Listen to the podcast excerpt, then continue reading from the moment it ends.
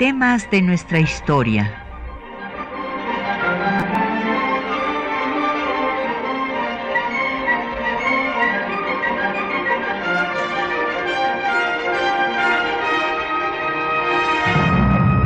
Un espacio que difunde el conocimiento del pasado para comprender nuestro presente. Programa a cargo de la maestra Patricia Galeana.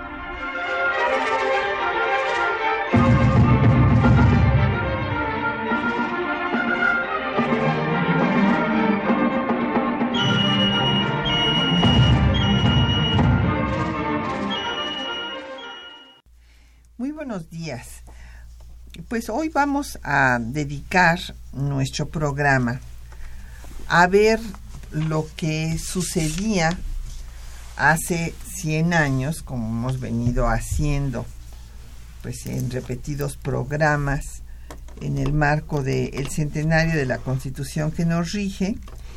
Y eh, tomando en cuenta además que es un periodo de nuestra historia que parece mentira, pero que ha sido poco estudiado. O sea, se ha estudiado el proceso revolucionario desde sus antecedentes, con los magonistas, eh, la revolución maderista, los movimientos de Zapata, de Villa, la lucha entre la convención y el constitucionalismo encabezado por Carranza, pero una vez que ya se promulga la constitución, tenemos la idea, hay la idea generalizada de que bueno, pues ya todo se solucionó, ya el país estaba en paz y bueno, pues entraba la nueva etapa constitucional. Y no es así. Esta idea también eh, le pasa a, a Juárez, al periodo de Juárez. Se considera que cuando eh, triunfa la República, es ejecutado Maximiliano en Querétaro, llega Juárez a la Ciudad de México y ya, y entonces eh, Juárez pues ya este, está todo resuelto y es un tema también poco estudiado, pero que hay movimientos armados durante todo el gobierno de Juárez. Por eso el día que Juárez muere, que ya había tenido el primer infarto, al único que recibe en acuerdo pues es al secretario de guerra porque pues la situación sigue en, eh, diferentes grupos, diferentes gavillas conservadoras en diferentes zonas del país en pie de lucha. Carranza, bueno, y hago este paralelismo porque además Carranza era un admirador de Juárez, estudioso de nuestra historia, y pues les tocaron eh, situaciones muy semejantes los dos civilistas, eh, los dos quisieron dejar fuera a los caudillos militares y pues evidentemente a los caudillos militares se les enfrentaron. Porfirio Díaz a Juárez y Álvaro Obregón a Carranza. Entonces hay muchos paralelismos, es una situación semejante. Y entonces hoy vamos a dedicar el programa a todos los movimientos armados que hubo durante el gobierno de Carranza, hasta que el sexto hubo cinco diferentes movimientos, hasta que el sexto acabó con él, que fue el plan de agua prieta. Y tenemos el gusto de que nos acompañe el doctor Felipe Ávila. Bienvenido, Felipe. que Muchas gracias, Patricia. Aquí con nosotros. Y como de costumbre, tenemos publicaciones para ustedes. Y tenemos una obra que, pues, es, eh, yo estoy segura que les va a parecer muy interesante porque hay eh, pues una serie de personajes que participan de diferentes ideologías, pero todos ellos con una trayectoria destacada. O sea, lo mismo tenemos a Miguel Carbonel que a Jorge G. Castañeda, a Sergio García Ramírez que a Enrique Krause, a Álvaro Matute que a Octavio Rodríguez Araujo, a eh, Javier García Diego que a Vicente Quirarte. En fin, es realmente una obra eh, que tuve el privilegio de coordinar en el Archivo General de la Nación y lleva el título México en el siglo XX. Entonces es un repaso pues de qué pasa después de que finalmente pues se promulga la Constitución y cómo viene eh, la reconstrucción del país después de un proceso revolucionario tan prolongado. Llámenos, tenemos a su disposición el 55 36 89 89, una alada sin costo 01 800 505 26 88, un correo de voz 56 23 32 81. Tenemos también un correo electrónico, temas de nuestra historia, arroba yahoo.com.mx. En Twitter estamos en arroba temas historia y en Facebook en temas de nuestra historia UNAM.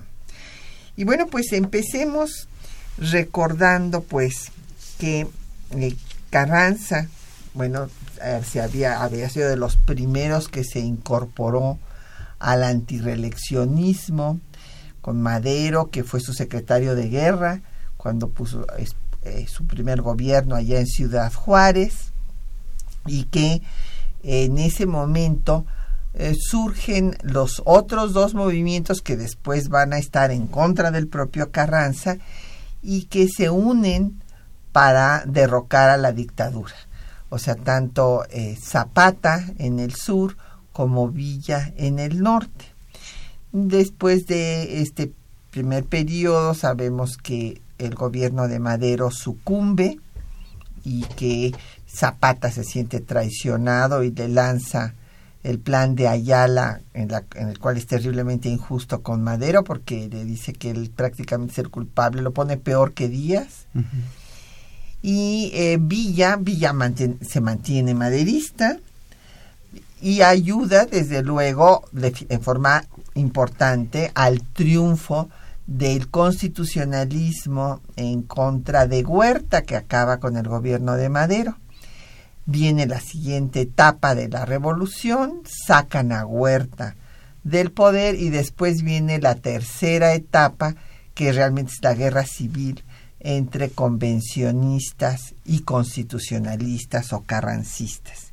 Y, desde ahí en adelante hasta eh, su muerte, Zapata, y Villa, bueno, también morirá, pero morirá después de haber negociado con Obregón y haberse retirado de las armas, van a estar en pie de lucha, Zapata y Villa. Pero además hay movimientos contrarrevolucionarios, como el de Félix Díaz, que primero había pactado en la embajada con Victoriano Huerta, pero que después Victoriano Huerta lo hace a un lado y pues retoma otra vez eh, ánimos y se levanta en armas en contra de Carranza con el plan de Tierra Colorada.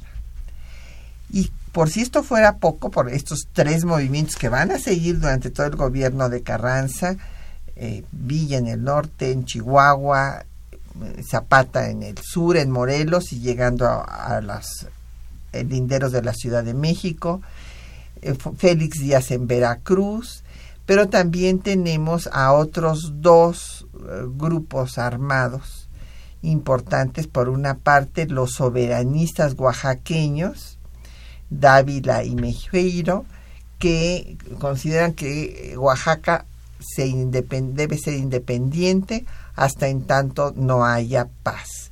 Y estos soberanistas en algún momento tienen, en otro momento están vinculados con Félix Díaz, y además de todos ellos tenemos a un eh, señor petrolero, Peláez, financiado por las compañías petroleras, que también está en pie de lucha en la Huasteca.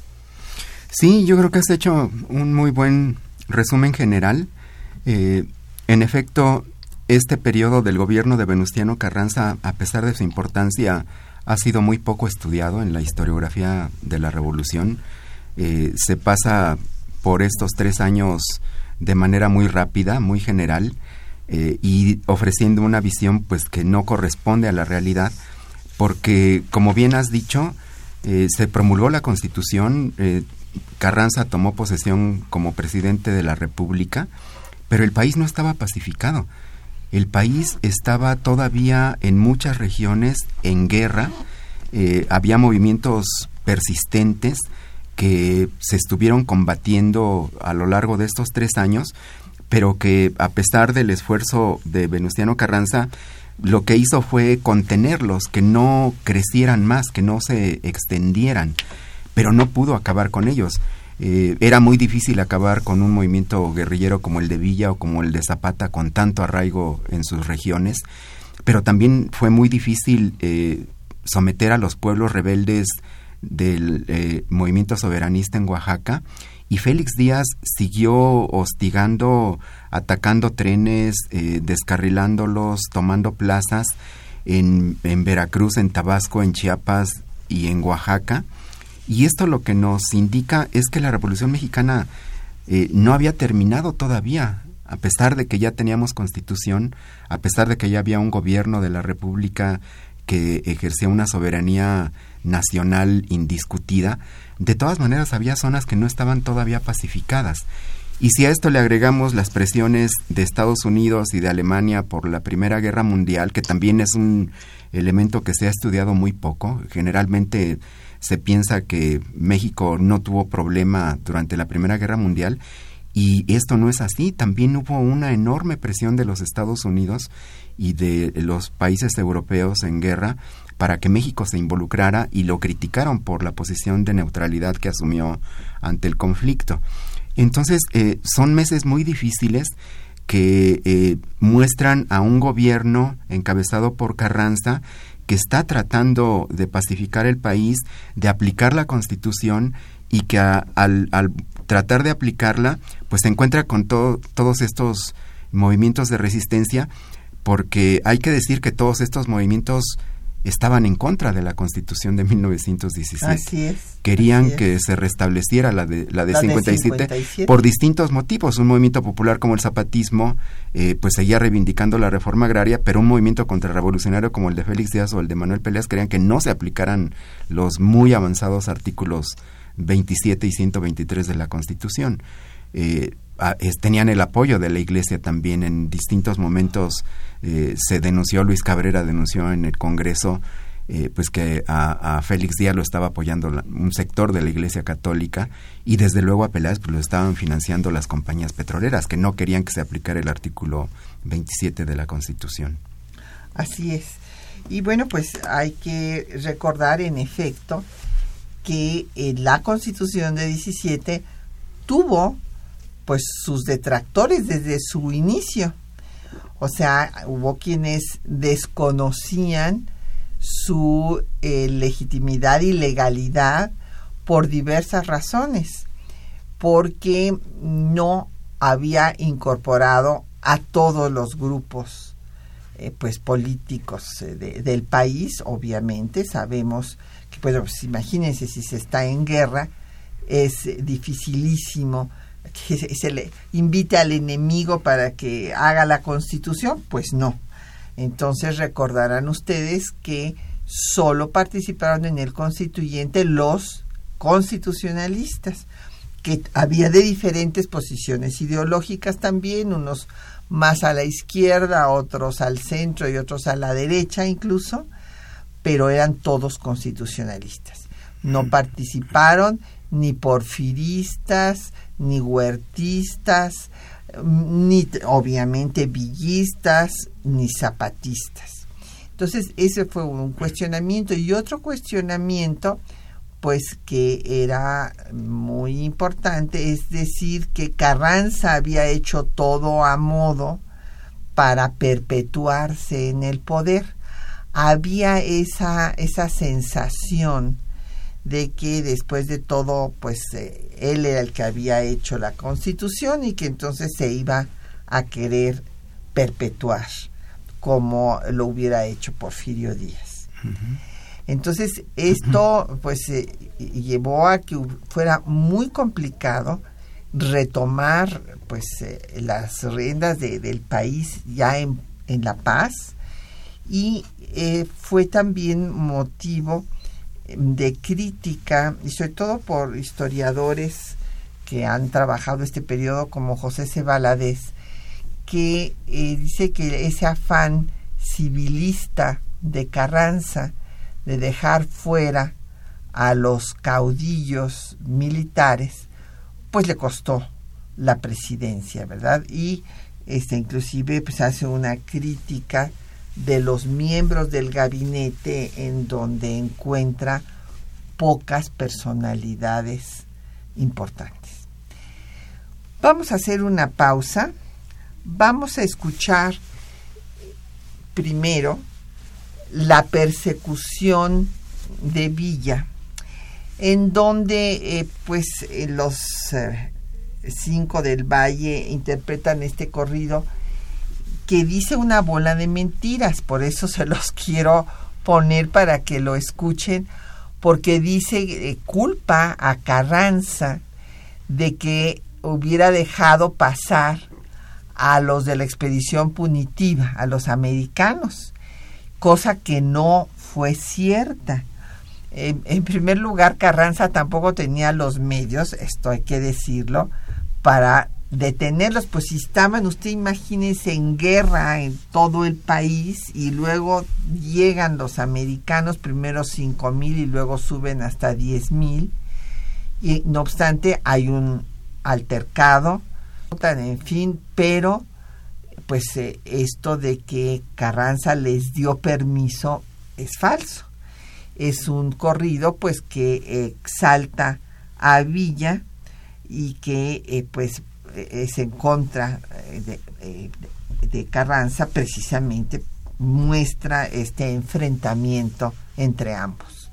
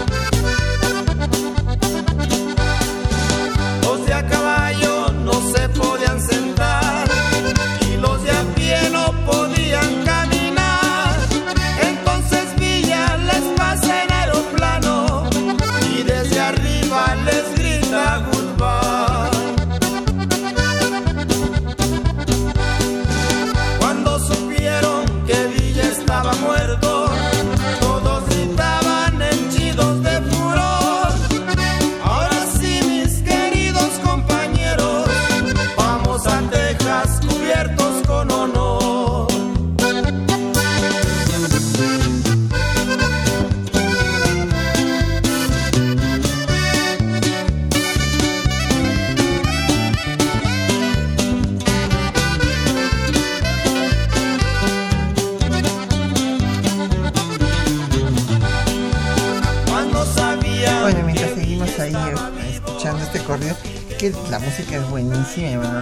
mucho, pero sí hay que tomar en cuenta pues, que es un corrido villista y anticarrancista, ¿verdad? Que manifiesta muy claramente eh, la pugna pues en la que se enfrascaron a partir de que en la Convención de Aguascalientes eh, se declaró soberana la convención y, resolvió desconocer a Carranza. Y Carranza a su vez desconoció las facultades que se estaban dando a sí mismos los representantes de la convención.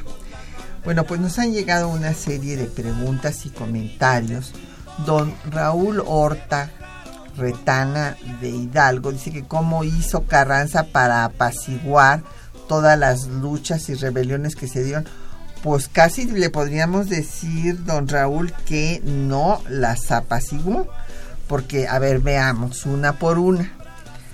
Villa, pues no se apaciguó para nada. O sea, cuando viene el ataque a Columbus, que se acuerdan ustedes, que se da porque Estados Unidos había reconocido como gobierno de facto al de Carranza, porque se dio cuenta de que pues Carranza era un hombre de Estado que tenía más posibilidades de pacificar al país y eso pues también le interesa a Estados Unidos por razón inclusive como dicen ellos de seguridad nacional, ¿verdad? A, nadie nos conviene tener a unos vecinos que están en guerra, matándose, ¿verdad? Entonces, por eso lo reconoció, pero de facto. Por eso es que a Carranza, y eso es lo que hay que entender, le urgía frente a los asuntos internos para legitimarse internamente y también frente a la comunidad internacional que se promulgara la constitución y ser un presidente constitucional, precisamente para que le quitaran eso de que era un presidente de facto, pero no constitucional. Entonces, eh, pues a Villa le mandó a Murguía, pero pues no, no lo, no pudieron con Villa.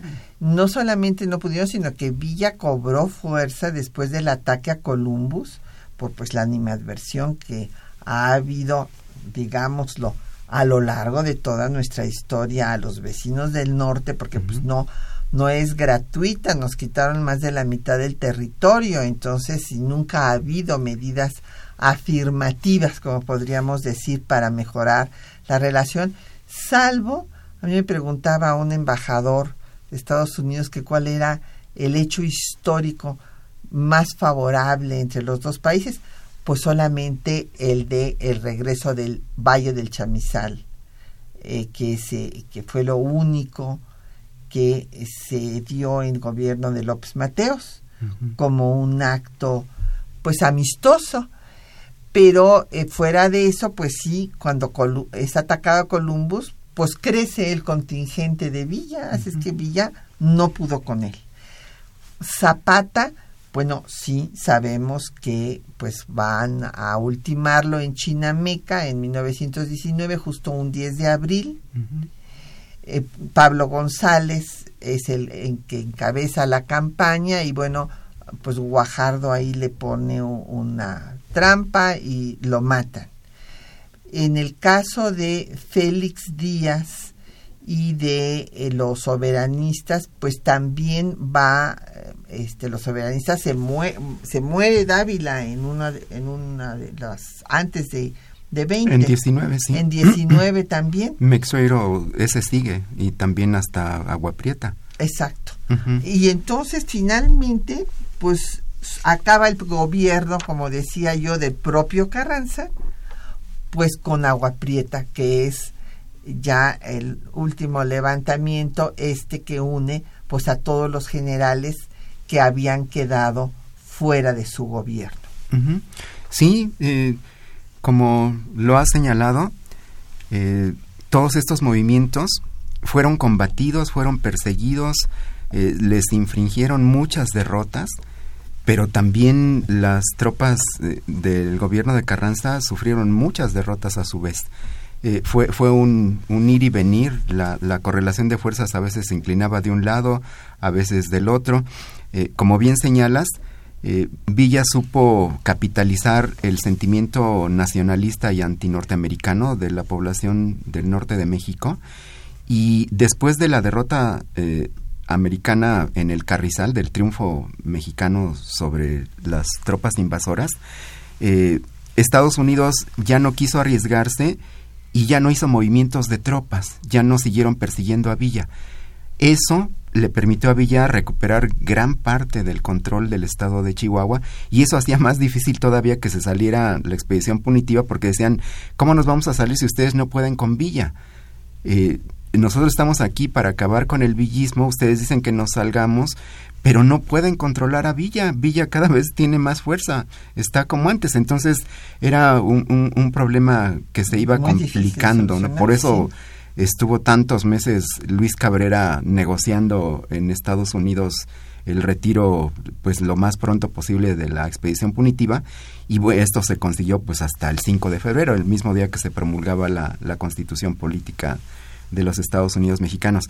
El, el zapatismo también tuvo la, bueno, tanto el villismo como el zapatismo tuvieron la capacidad de impedir que se celebraran las elecciones para, para el Congreso Constituyente en sus zonas, en sus zonas y, y, luego para, para presidente de la República y, y, para la nueva legislatura ya constitucional, la 27 legislatura.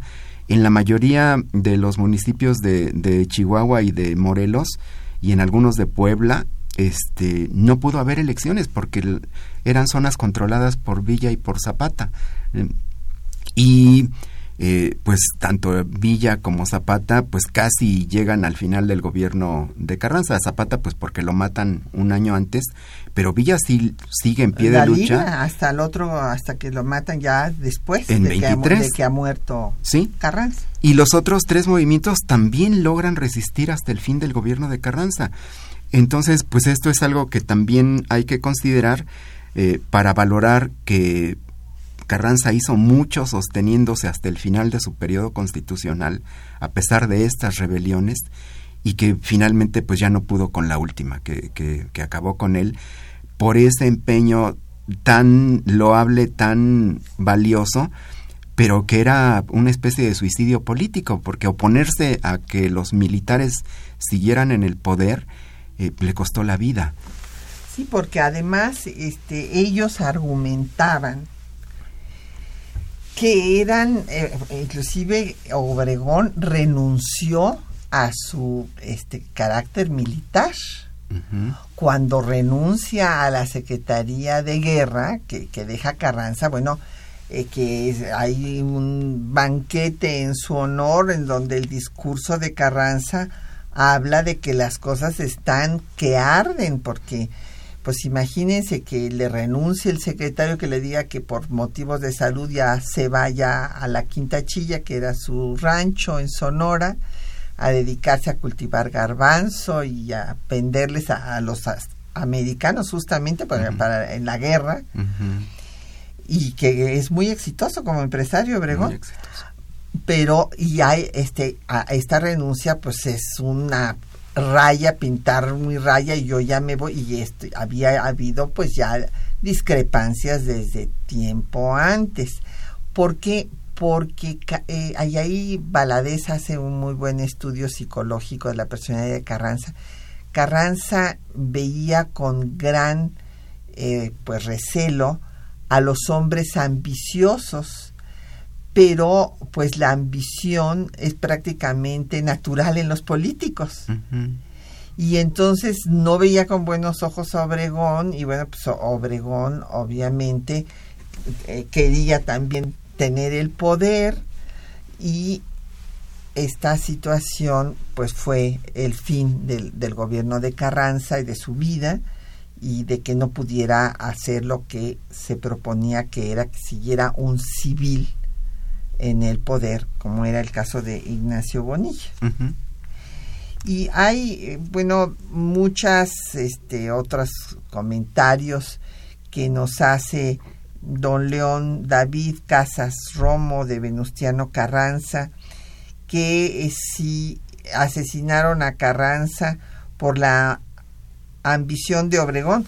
Bueno, claro, o sea, evidentemente Obregón quería participar, ser candidato y ser presidente de la República, lo mismo que Pablo González, los dos que fueron los dos militares más importantes de, la revolución, los que le habían dado el triunfo a, a, la revolución constitucionalista. Entonces a ellos les parecía injusto que habiendo sido ellos los que habían ganado las batallas jugándose la vida ¿verdad? En los campos de Celaya, Obregón, en fin, que después se les dejara al margen y que se les evitara tener una carrera política.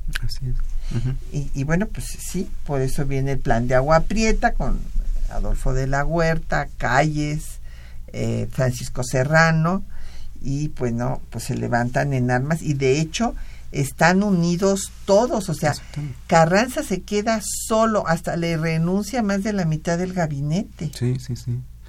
Y todos los generales están están con agua prieta sí se queda casi nada más con Cándido Aguilar que además era su yerno. Exacto. Sí ya era el colmo y, el yerno y Murguía Murguía también es de los grandes generales constitucionalistas que se, queda con él pero fuera de unos tres o cuatro todos los demás eh, lo traicionan y se levantan en armas contra él. Pues sí, no estaban de acuerdo con, su posición civilista. De dejar a un, a un civil que lo consideraban un, este, un tipo marginal, en fin, que, que no había realmente estado en la lucha, ¿no? Bueno, pues vamos a escuchar eh, los textos que le seleccionamos de la historia general de la Revolución Mexicana de José C.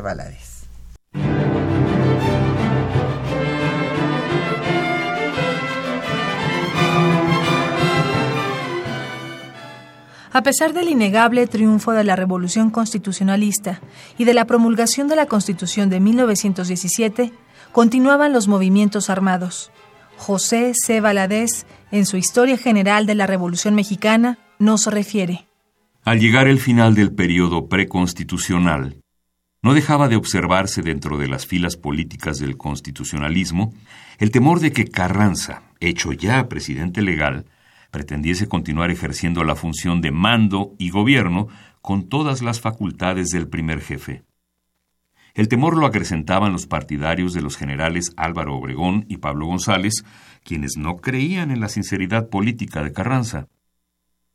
Los hombres que se sentían capaces para ejercer las funciones políticas y administrativas de la nación mexicana no sumaban dos, ni diez, ni cien, eran incontables, también indeclinables.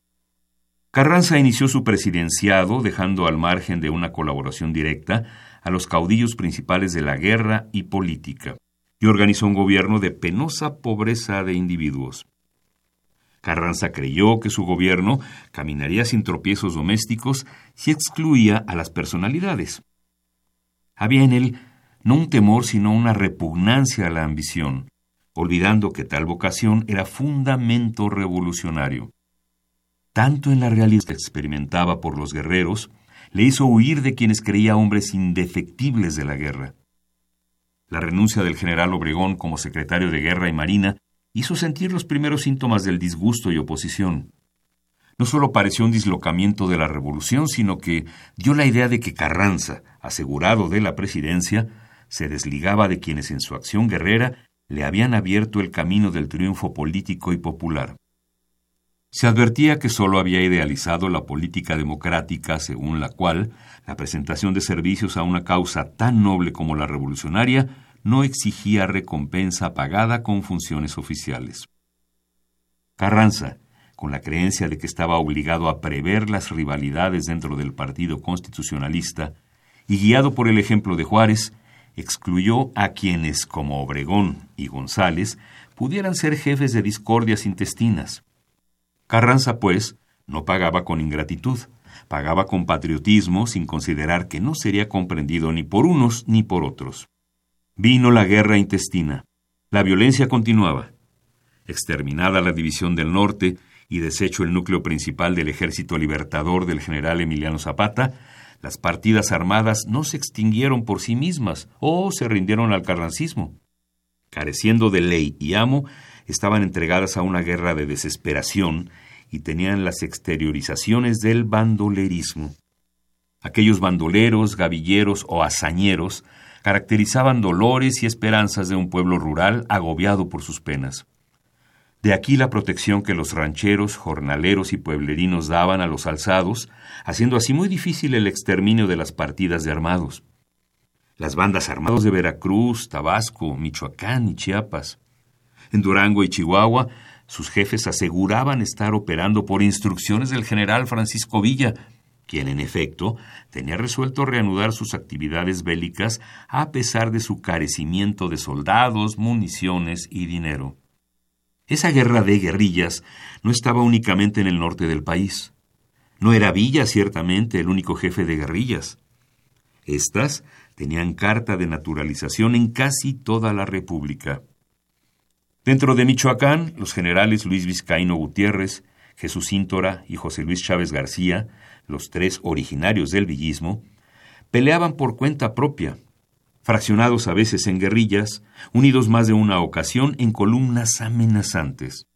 También Morelos a la guerra de guerrillas. Zapata anunció su decisión de avanzar violentamente sobre la Ciudad de México para dar garantías a sus habitantes, defender a los comerciantes metropolitanos atropellados por Carranza, establecer un gobierno responsable y sereno y realizar la unión y concordia de todos los mexicanos. También estaba el prestigio guerrero de los caudillos contrarrevolucionarios que desde el fracaso de la expedición del general Félix Díaz a Chiapas andaban a salto de mata expidiendo proclamas y promesas, con lo cual creían congraciarse con la popular del campo. Todo ello no era obstáculo para que el gobierno constitucional continuara fortaleciéndose, dejando a segundo término la guerra de guerrillas, máxime que para mediados de 1917 el Ejército Nacional sumaba 100.000 hombres mejor armados y municionados durante la destina de 1900. Los nuevos gobernantes empezaban a ser respetables y el Estado tenía todos los visos de un tronco que embarnecía para dar seguridad a México.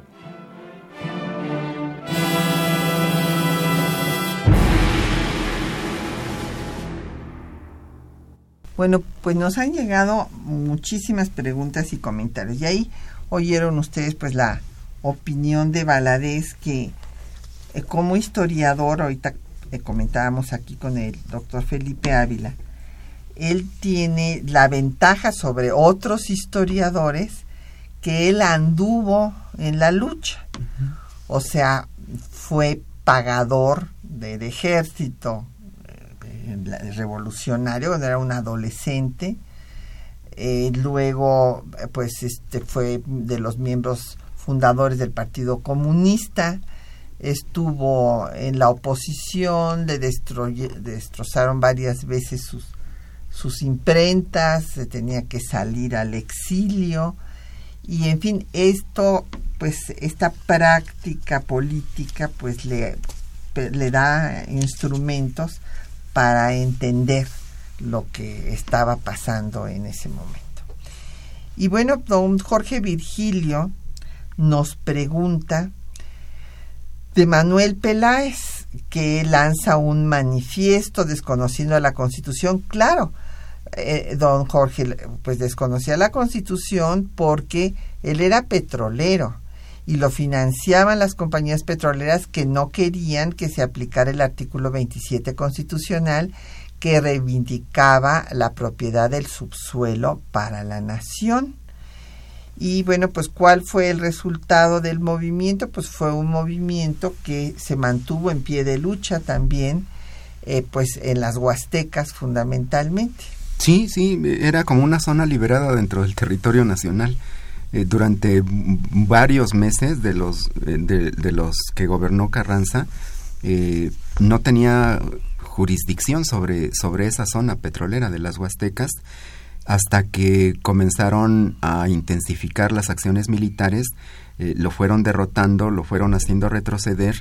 en 1918, pues prácticamente eh, queda ya como un movimiento muy disminuido eh, de carácter guerrillero, pero logra permanecer hasta, hasta que matan a Carranza y, apoya al movimiento de Agua, de Agua Prieta, es de los que se suman a la lucha contra, contra el gobierno legítimo de Carranza y Obregón eh, incluso trata de, de acercarlo y de que forme parte de los nuevos eh, gobernantes, de, los nuevos jefes militares, pero como desconfía mucho de él, dice, no, eh, este mejor hay que sacarlo y lo exilia del país en 1921, pero es uno de los que se suman a la rebelión de Agua Prieta.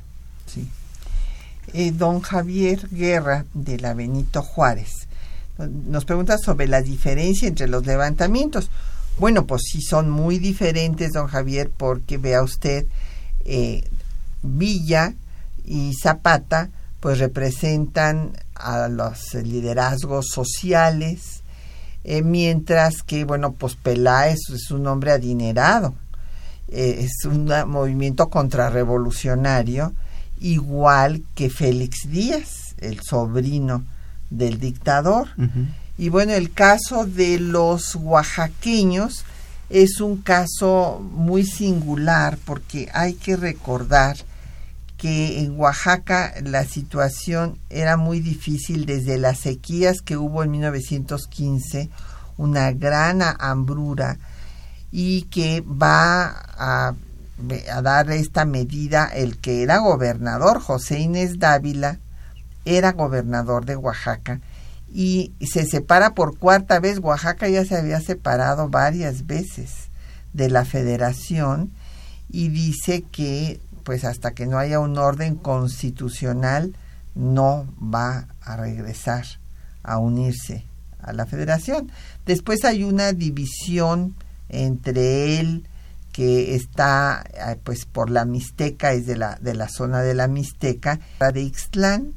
Entonces hay una división entre ellos. Carranza manda a Jesús Agustín Castro a someterlos, pero pues no, no es fácil porque siguen en pie de lucha. Sí, y es un movimiento muy complejo el soberanista, porque por un lado tiene un componente indígena muy fuerte, de, los eh, pueblos mixtecos y zapotecos de las dos sierras más importantes de Oaxaca, que siguen a sus jefes naturales y que sus jefes naturales se adhieren al movimiento soberanista pero también es un movimiento apoyado por las élites y por la iglesia. Y eso es lo que le da, y además los principales líderes eh, pues son contrarrevolucionarios, son anticarrancistas. Pero es un movimiento multiclasista con participación de las élites, eh, apoyado por un sector de la Iglesia Católica, pero con un fuerte componente indígena, que también le da un carácter muy popular pero es una situación eh, en efecto muy especial porque lo mismo tienen el apoyo de los zapatistas que el apoyo de Félix Díaz. Entonces, eh, realmente, como usted ve, fueron movimientos muy de, de, diversa índole. Bueno, pues el de Agua Prieta es de todos los militares que habían quedado fuera del poder. Israel Hernández Caballero de Catepec que cómo puede explicarse el reconocimiento de la mayoría del pueblo de México a Villa y a Zapata. Pues porque son líderes sociales. Pero claro, hay que recordar pues que acabaron, como muy bien dice Valadez, haciendo actos de bandoleros. en, en, esas guerrillas, pues evidentemente cometieron todo tipo de excesos, tanto Villa como Zapata. Hay que recordar que Zapata los zapatistas descarrilaron un tren en el Ajusco justo en este octubre de 1916 en donde hay 400 muertos entre ellos civiles porque no era un tren militar. Entonces bueno pues sí este está dice de, de, Toluca le mandamos muchos saludos. Que qué pasaba con la vida económica de la población en ese momento de qué sobrevivía, ¿no? Pues era una situación muy difícil, doña Hilda, porque la verdad es que se había interrumpido pues toda la actividad económica. Así es, la revolución había eh, roto la economía nacional, las principales ramas productivas estaban interrumpidas, eh, la minería eh, prácticamente no existía, eh, la red ferrocarrilera, que era la que comunicaba las zonas productoras con los mercados, las ciudades y los puertos, eh, pues estaba en control de los revolucionarios. 1915 eh, se recuerda como el año del hambre a nivel nacional. cuando uno lee las crónicas de la época, pues la gente no tenía que comer y salía a, las montañas a, a arrancar hierbas, frutas, quelites, raíces, porque realmente no había maíz. Incluso también eso hay que reconocerle a Carranza, en, en esas condiciones económicas tan difíciles, él tomó muchas disposiciones para que llegaran los productos básicos a la población. Eh, de las zonas productoras hacia los centros de consumo, también importó mucho cereal de Estados Unidos, pero este se complicó cuando Estados Unidos entra a la guerra, eh, pues ya no había eh, ya ellos lo necesitaban también. Ajá entonces e, eran realmente situaciones muy difíciles y tomó medidas muy drásticas contra los comerciantes especuladores para obligarlos a que no especularan y que pusieran a disposición de la gente los artículos básicos a precios populares. Eh, incluso cerró muchos comercios y negocios para garantizar que no hubiera abusos contra la población que necesitaba los alimentos. Sí, bueno, dio medidas draconianas, ¿verdad? Como la ley del 25 de enero de 1862, que castigaba con pena de muerte a los traidores a la patria, y en ese momento la aplicó. Eh, no se llegaron, no los llegaron a ejecutar, pero para las huelgas, por ejemplo, la huelga aquí en la Ciudad de México que dejó tres días sin agua, sin luz y sin todo tipo de servicios a la ciudad.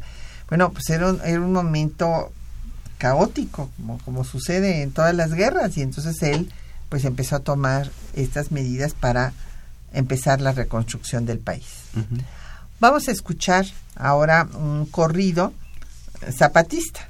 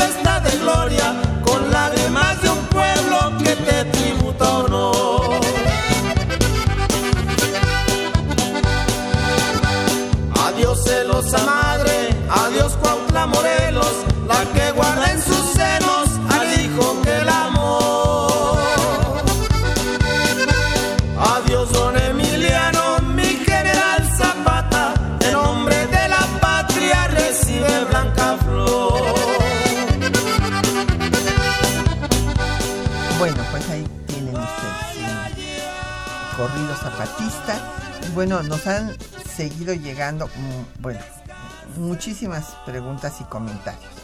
Doña Diana Valle de por Twitter nos manda un mensaje diciendo que pues del zapatismo se puede rescatar el agrarismo, pero de que del villismo qué podemos rescatar? Pues eh, la verdad yo coincido con usted, doña Diana, pero bueno, a ver aquí Felipe, que es más villista que yo, yo no soy villista, en fin, pero él como, como Pedro Salmerón, que es el villista de Hueso Colorado, a ver qué dices, Felipe. No, yo creo que Villa tiene cosas muy rescatables, además de su carácter popular. Eh, sí, era un tipo simpático. Sí, y, y yo creo que era el villismo un movimiento democrático que representaba la herencia maderista más pura, porque la mayoría de los hermanos de Madero y de los principales seguidores de Madero se hicieron villistas, y, y, era como la versión popular del maderismo, un movimiento político, democrático, con un carácter agrario también muy fuerte. Eh, yo creo que hizo cosas muy buenas cuando fue gobernador de Chihuahua, aunque fue nada más un mes, pero expropió los bienes de la oligarquía, se puso a construir escuelas, eh, creó centros populares de abasto, confiscó todo el ganado y se puso a eh, ofrecer carne a precios populares a la población. Era muy populista. sí, populista. Ajá, sí. Ahí sí coincidimos totalmente. bueno, Jeremías eh, nos dice que si es cierto el, el término carrancear de este que se acuña por la fama mala fama de las tropas de Carranza.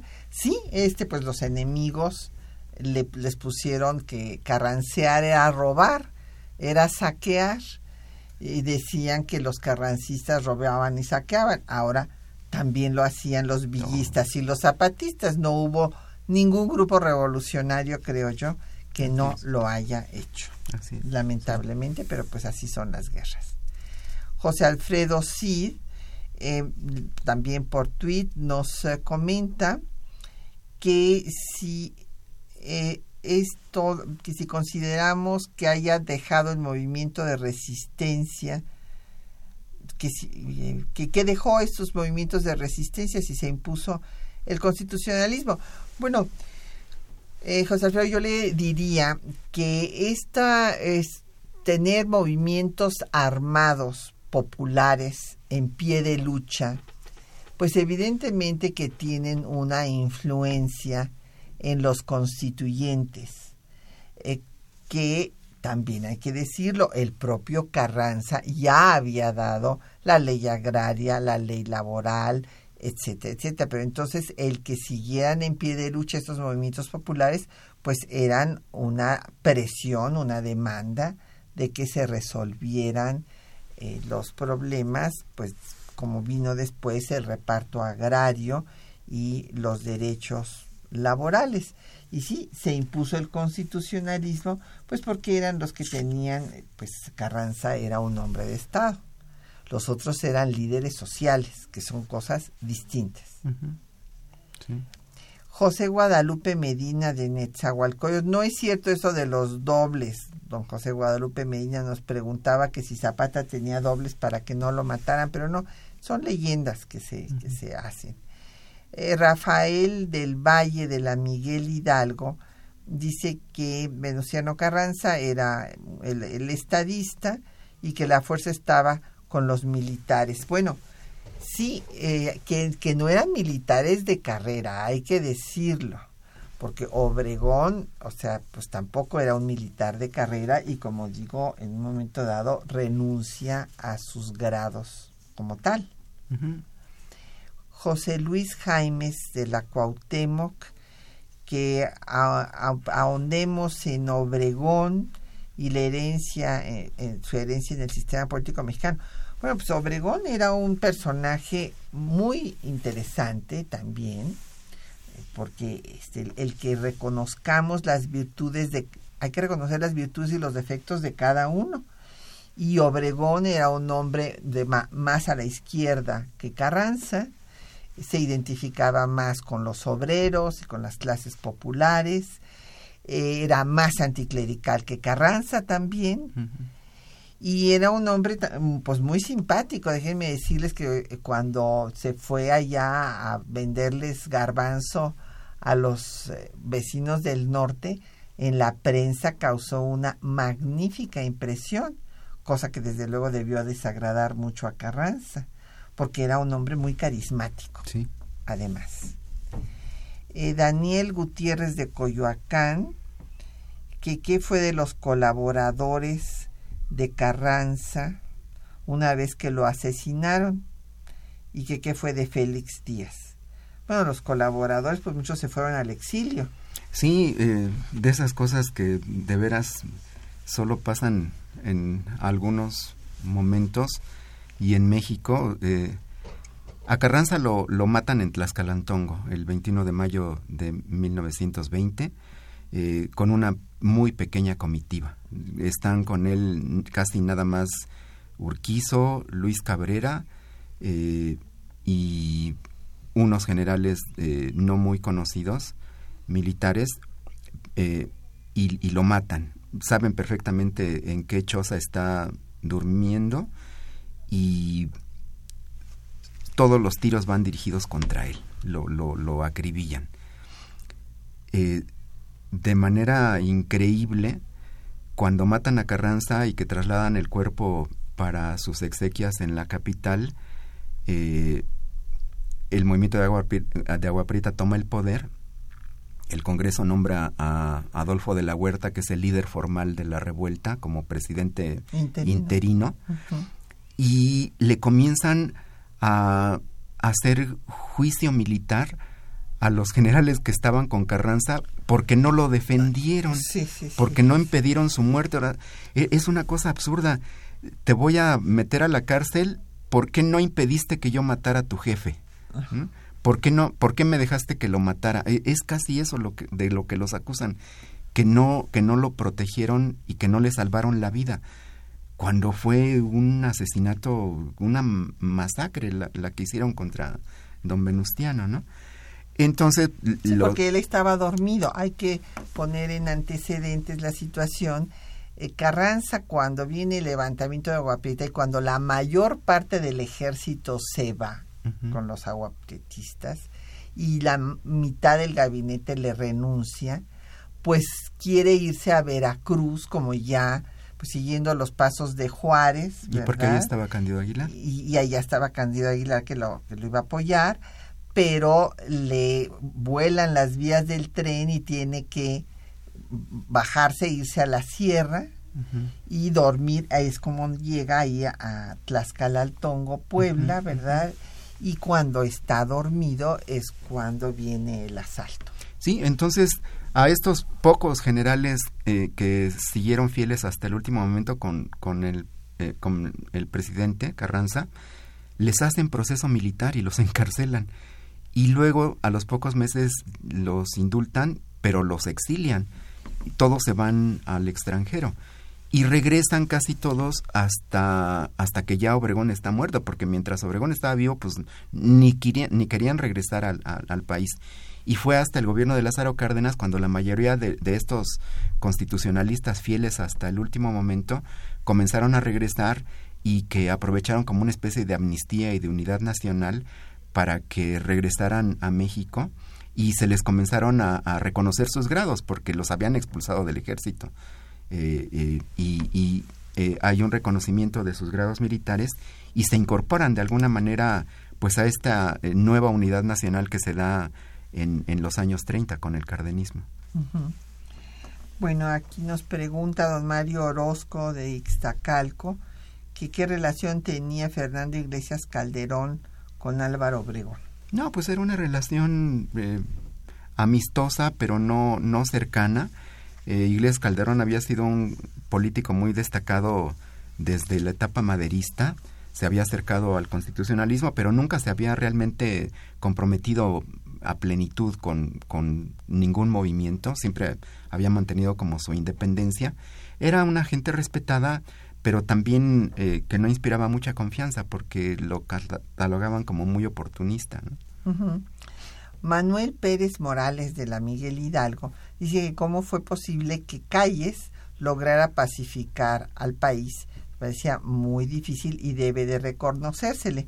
Sí, don Manuel, yo la verdad estoy de acuerdo con usted eh, Plutarco Elías Calles eh, fue el fundador del Partido Nacional de la Revolución. Precisamente lo que quiso hacer fue un partido para que dejaran de dirimir los asuntos con las armas en la mano. Y se fue a reunir a Alemania con Friedrich Ebert, el eh, fundador del Partido Socialista Alemán, entre otros temas. Pues ya se nos acabó el tiempo Muchísimas gracias a todos los que nos llamaron y ya no nos dio tiempo de darles ni siquiera las gracias. Le damos las gracias desde luego al doctor Felipe Ávila que nos haya venido a acompañar esta mañana. Con mucho gusto. A nuestros compañeros Juan Estac y María Sandoval en la lectura de los textos. En eh, la producción, Quetzalín Becerril, en los controles de audio, Socorro Montes, en los teléfonos, Jacqueline Santos y Erlinda Franco, con el apoyo de Felipe Guerra, y Patricia Gariana se despide de ustedes hasta dentro de ocho días.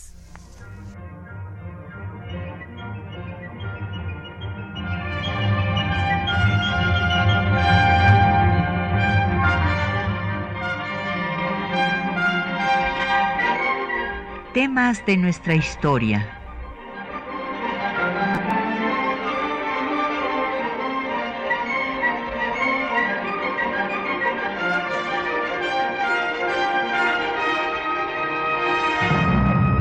Un espacio que difunde el conocimiento del pasado para comprender nuestro presente. Programa a cargo de la maestra Patricia Galeana.